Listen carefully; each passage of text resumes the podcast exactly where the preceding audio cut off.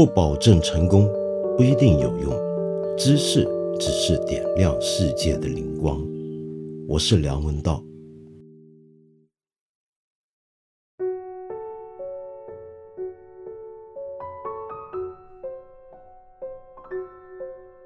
今天这集节目我录音的时刻已经是二月七号的早上五点零四分了。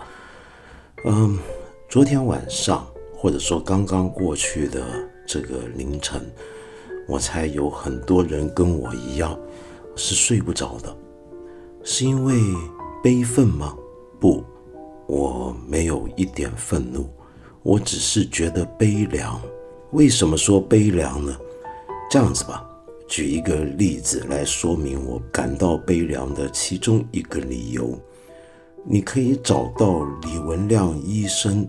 在二零一一年八月一号的时候发过这么一条微博，他说：“央视二十四小时制片人王清雷因为在报道温州动车追尾事故中与政府要求不一致，遭到停职。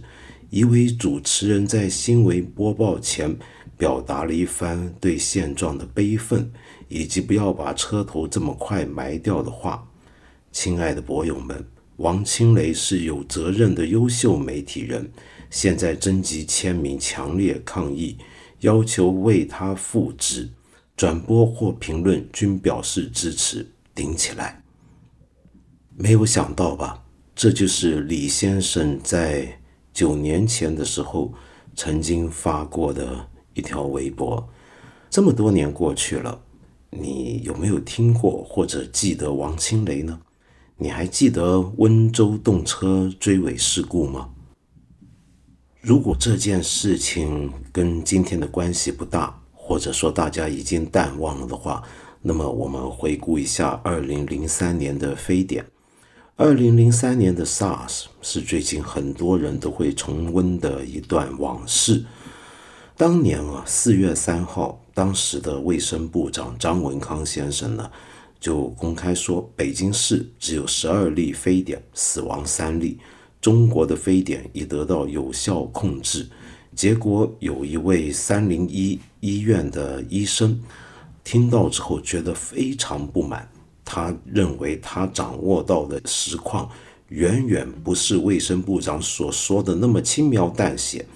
于是他主动接触媒体，当时他接触到的媒体收到他的反应。好像也没有什么反应能够表达出来。过了几天呢，才有一些境外媒体主动找到他，然后他就公开了他所知道的真实疫情，于是引发了全球舆论的重视。后来我国政府也公开了相关的情况，同时那个月呢，世界卫生组织的专家也来调查，发现他们调查的病例数字。和我刚才说的那个医生掌握的基本相似，那么后来中央政治局高层重视了，全面公布病例数字之后，还免去了张文康部长的职务。这个医生的名字你还记得吗？你现在还查得到吗？另外还有一位医生，他在二零零四年的时候得到了央视的感动中国的十大人物。就是二零零三年年度的感动中国十大人物的其中一位。为什么说他感动中国呢？因为他这么多年来不断的调查当时河南地方的艾滋病的情况，想要告诉大家怎么样去防治艾滋病，澄清大家对艾滋病的误解，同时呢，想要揭穿艾滋病蔓延的真相，但是。他在做这个工作的过程之中，也是遇到了重重的折磨跟困扰。后来呢，是当时的国务院副总理吴仪女士呢，还亲自接见了他，向他查询有关的情况。这时候才真相大白于天下，让全中国的人都很为他感动。然后，这位大夫、这位医生现在已经去过在大洋彼岸，你还记得他吗？如果你年纪够大的话，如果你年纪轻不晓得他是谁，你去试试看是不是查得到。我之所以觉得悲凉这个感觉，可以怎么讲呢？你有没有听过巴金先生有一本著作，是在一九八三年出版的？改革开放刚刚开始没多久那几年，惹起了很大的轰动。这本集子呢，叫做《真话集》，是他那几年呢陆续写的一些的回忆。这位中国文学史上了不起的大作家，在他的晚年决定要说一些他所知道的真话。这部集子呢，今天呢，你用同名这个集子去找的话，不是很好找，但是你能够在巴金的全集里面找到它。同时，你也能够找到另外一本改了名字的书，叫做《说真话》，也能够找到里面的文章。当时那本书出来，非常的轰动。你想想看，几十年前，那十年刚刚结束，改革开放开始，大家呢都有一个共同的感觉，觉得我们到了一个真的要说真话的时候了。过去这么多年，我常常有一种荒谬的感觉。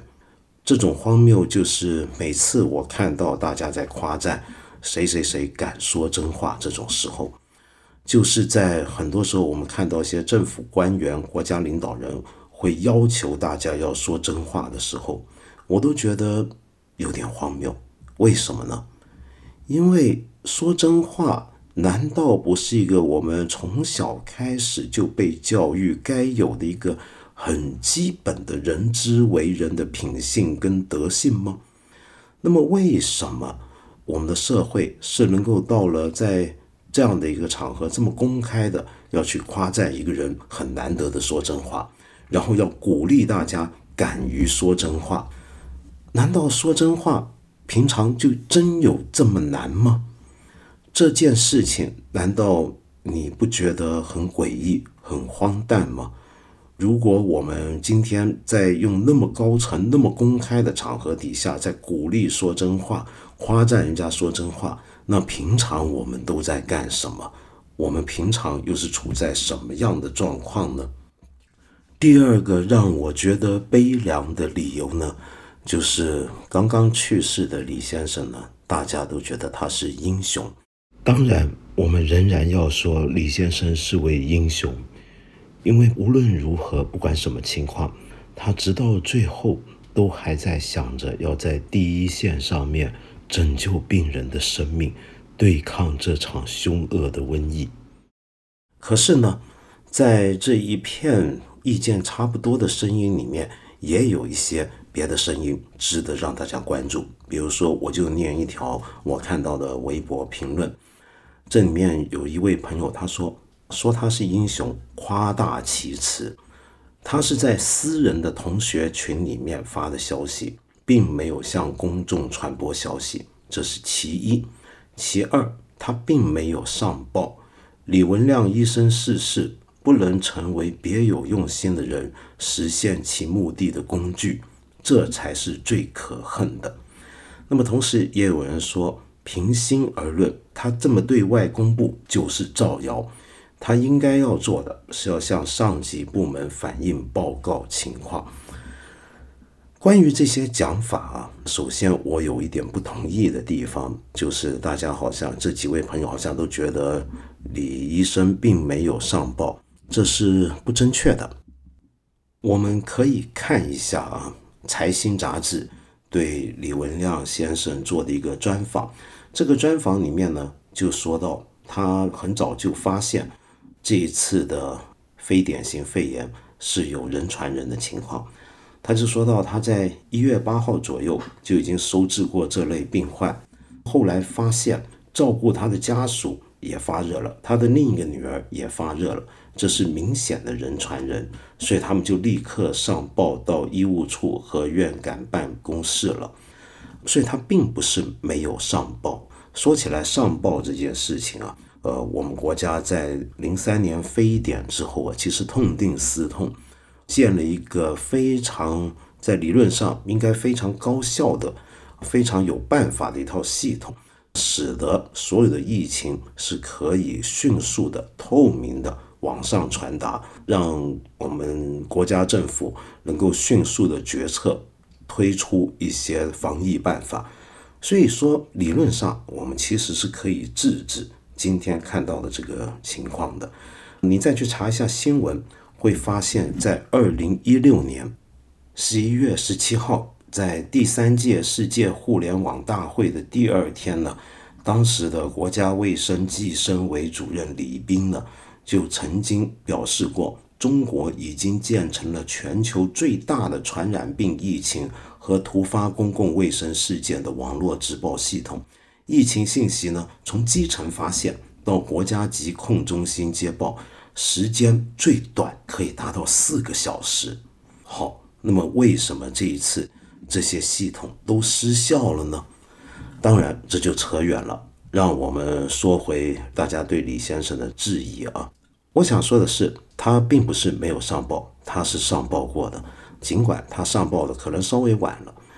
OK，那么到底他算不算是一个真正的英雄呢？因为他跟我们前面提过的二位医生不同。他并不是冒着巨大的风险，直接的向公众，甚至向境外媒体去报告他所知道的情况。他不是这样，他是在私人的同学群里面提醒他的朋友们，这并不是向公众传播消息，对不对？如果是这样的话，那是不是使得他好像不太够资格做一个英雄呢？嗯。我觉得悲凉的地方恰恰就在这里了。怎么讲呢？十几年前的时候，我们有一些医生，他是很勇敢的，面向整个社会，想办法向外公布他们所掌握到的一些的传染病的实况或者真相。但是现在，我们的医生他们是在私人的场合去跟他的朋友们聊这些事情。当年跟现在分别在哪里呢？那分别就是当年能够那么做的医生恐怕不多了。现在看来，而当年还有一些媒体是能够报道这些医生的发现的。那么我们现在不是这个情况。我们现在的情况是什么呢？是一些医生他在朋友圈私下跟朋友聊，要提醒他的同学们。这种私下聊天，在我看来啊，其实就有点像过去十几年前我们吃饭的时候跟朋友们聊天，提醒他们：“哎呦，要注意了，最近怎么样怎么样。”这是个私人场合所说的话。当年的那些医生，他公开对外讲一些大家大概不爱听的东西，他们惹到麻烦，我们大概都会觉得是很正常的。但是现在的情况是什么？现在的情况是。你连私下跟朋友们聊，原来也会惹麻烦。当然了，这是因为今天我们私下聊天的这个情况是在网上面、社交媒体上面是记录在案的，这些东西是会被传出去的。以前我们吃饭说的话，当然也会传出去，但是没有凭据。现在呢，人家截图转发，这就变成有凭据了。但无论如何。这仍然是个私人场合，也就是说，今天你是在私人场合说了一些事情不太对劲，你也会惹麻烦，你也会被认为是在造谣，你也会要去跟公安们聊天。所以回过头来讲，我刚才读的那段微博评论，批评李先生没有向公众传播消息，是对的。但是你能想象他向公众传播消息吗？他连私下说话都会出这样的事儿。今天有谁敢向公众传播消息呢？到底他是不是个英雄？如果是，是怎么样的一种英雄？如果他不是，那又意味着什么呢？我以前做一个读书节目《一千零一夜》，曾经介绍过一本。非常著名的德国马克思主义大作家、剧作家布莱希特的一部不朽名著《伽利略传》。这本书里面有一段，我觉得很能够用来说明我们今天讨论到的这个问题。伽利略的故事，大家大概都知道一点，也都晓得他当年曾经得罪教会，差点要遭到宗教裁判所的裁判。甚至可能要被烧死或者处以极刑，但是他退缩了。并没有成为一个百分百的科学家英雄，坚持到底，他往后退了。那么布莱希特在写他的故事，在这本《伽利略传》里面呢，就提到了，最后伽利略他放弃，他没有变成一个悲剧英雄，而非常崇拜他的，他教导的也很好的弟子安德烈亚这位科学家，他后来重新看到老师，就很不耻他的老师居然这样子向教会投降，觉得他太对不起科学家求知的本分了。所以他跟伽利略说了这么一句话：“他说，你本来可以是个英雄，但你不做英雄。”然后他讲了一句名言：“这个伽利略的徒弟跟他说，一个没有英雄的国家是不幸的。”伽利略就有回应他了。这个回应在文学史上更加有名。伽利略说什么呢？一个需要英雄的国家才是不幸的。我也见到有一些朋友在转鲁迅先生的话，在转发当年鲁迅先生弃医从文的事迹。我们知道鲁迅呢，在《呐喊》这本集子的序言里面，他提到了当年他在日本读医的经历。那么那个时候有一个经历对他造成的影响非常大，就是看到了一段纪录片。这个纪录片里面是日俄战争当中一个中国人被处以极刑的一个场面，围在身边观看这个盛典、观看这个盛世，在看热闹的人也是中国人。他看到那个场面对他而言太刺激了。其实也不用我多说，我相信你一定很清楚这个故事。我们回到《呐喊》自序里面，他说什么呢？他说：“这一年我没有毕业，我已经到了东京了。”因为从那一回看到了俄日战争片以后，他的意思就是，我便觉得医学并不是一件紧要的事情。凡是愚弱的国民，即使体格如何健全、如何茁壮，也只能做毫无意义的示众的材料和看客。病死多少是不必以为不幸的。这是鲁迅先生的讲法。放在现在这个当头来看啊。有些朋友可能会觉得啊，还是鲁迅说的对啊？为什么呢？我们看到有医生护士们站在抗疫的第一线上面，没日没夜，甚至在物资匮乏的情况下面，这样子奋战着，拯救着我们，替我们抵挡着这场疫情的扩散。可是还记不记得，就在这一次的肺炎公开了爆发情况之前？就有一位医生又不幸的遇难，又是我们非常熟悉的医患问题。难道我们的医生就是这样的一个处境吗？为什么过去有这么多的医患问题里面都以杀伤或甚至杀死医生为终结呢？很多人都认为是医生黑心眼，但是医生是天然就要黑心吗？真的是他们黑心吗？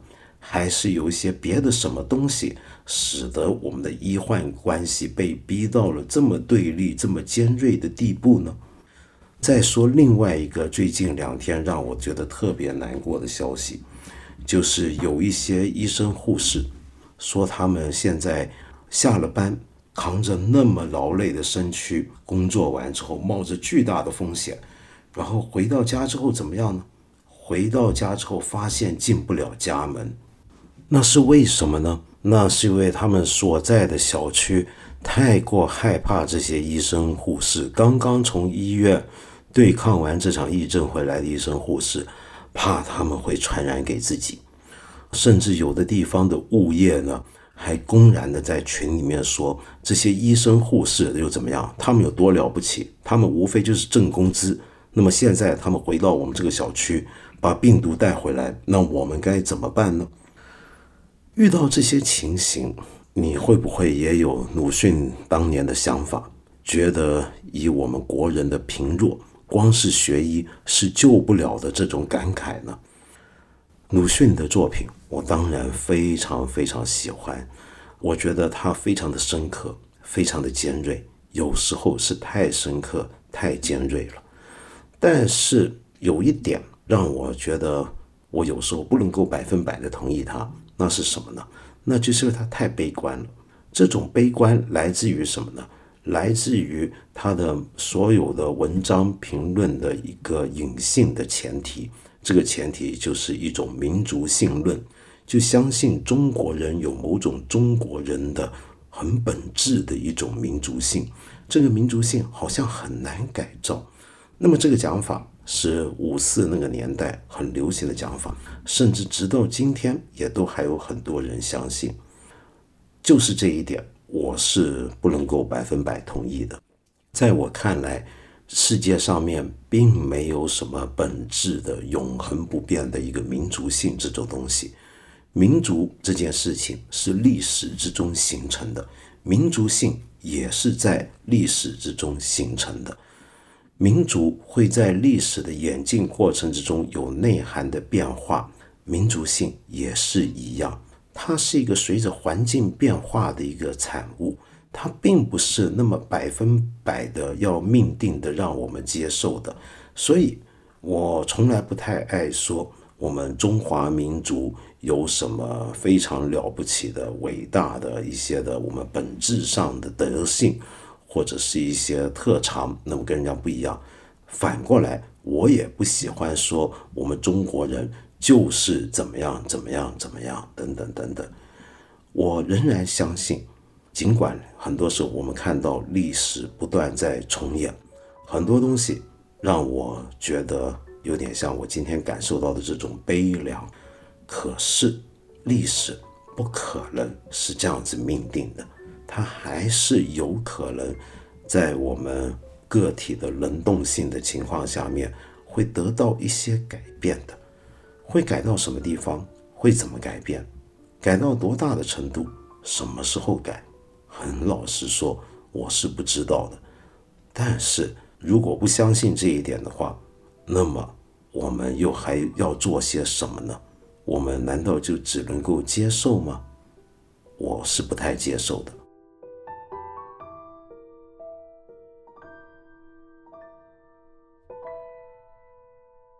今天这期节目，我要挑一个简单的一个问题先来回答。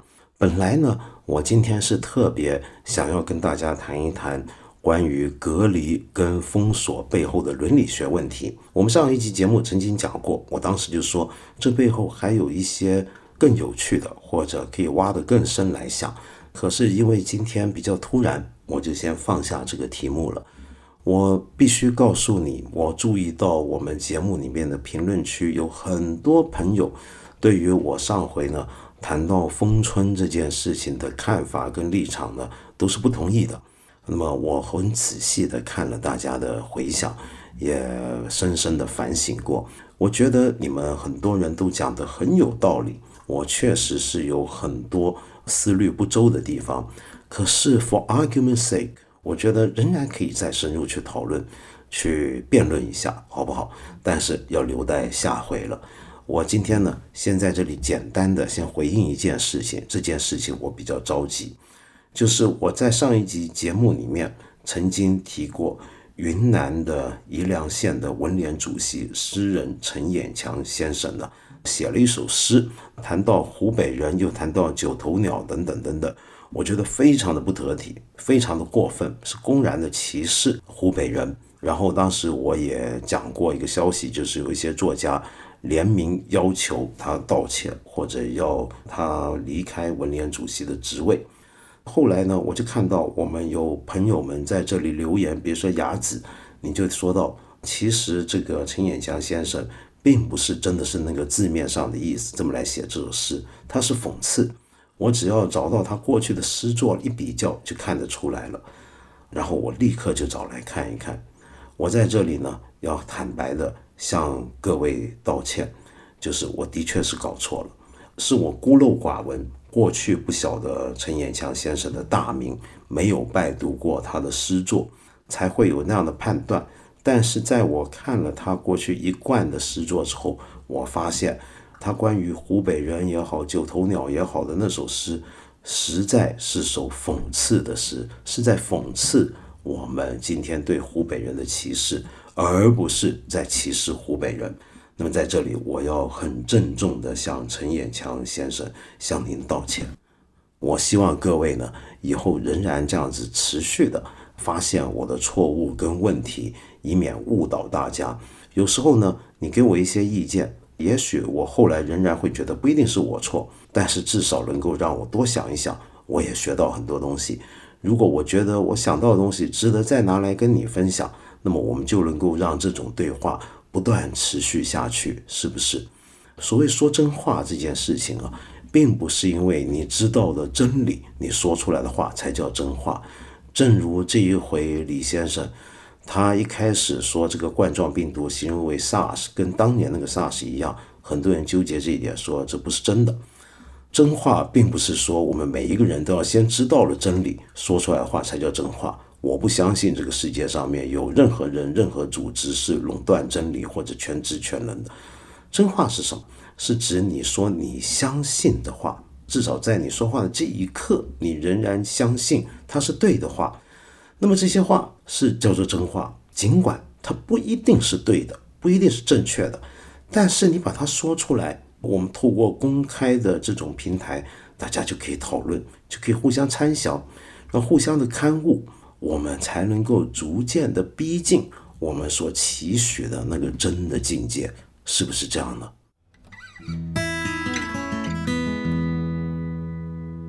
今天差点忘了说一件事情，就是下礼拜一开始，也就是二月十号呢，每天晚上的八点，我们八分这个节目有一个特别版本，会每天更新，持续总共三十天。这个八分呢，跟平常我们这个节目有点不太一样。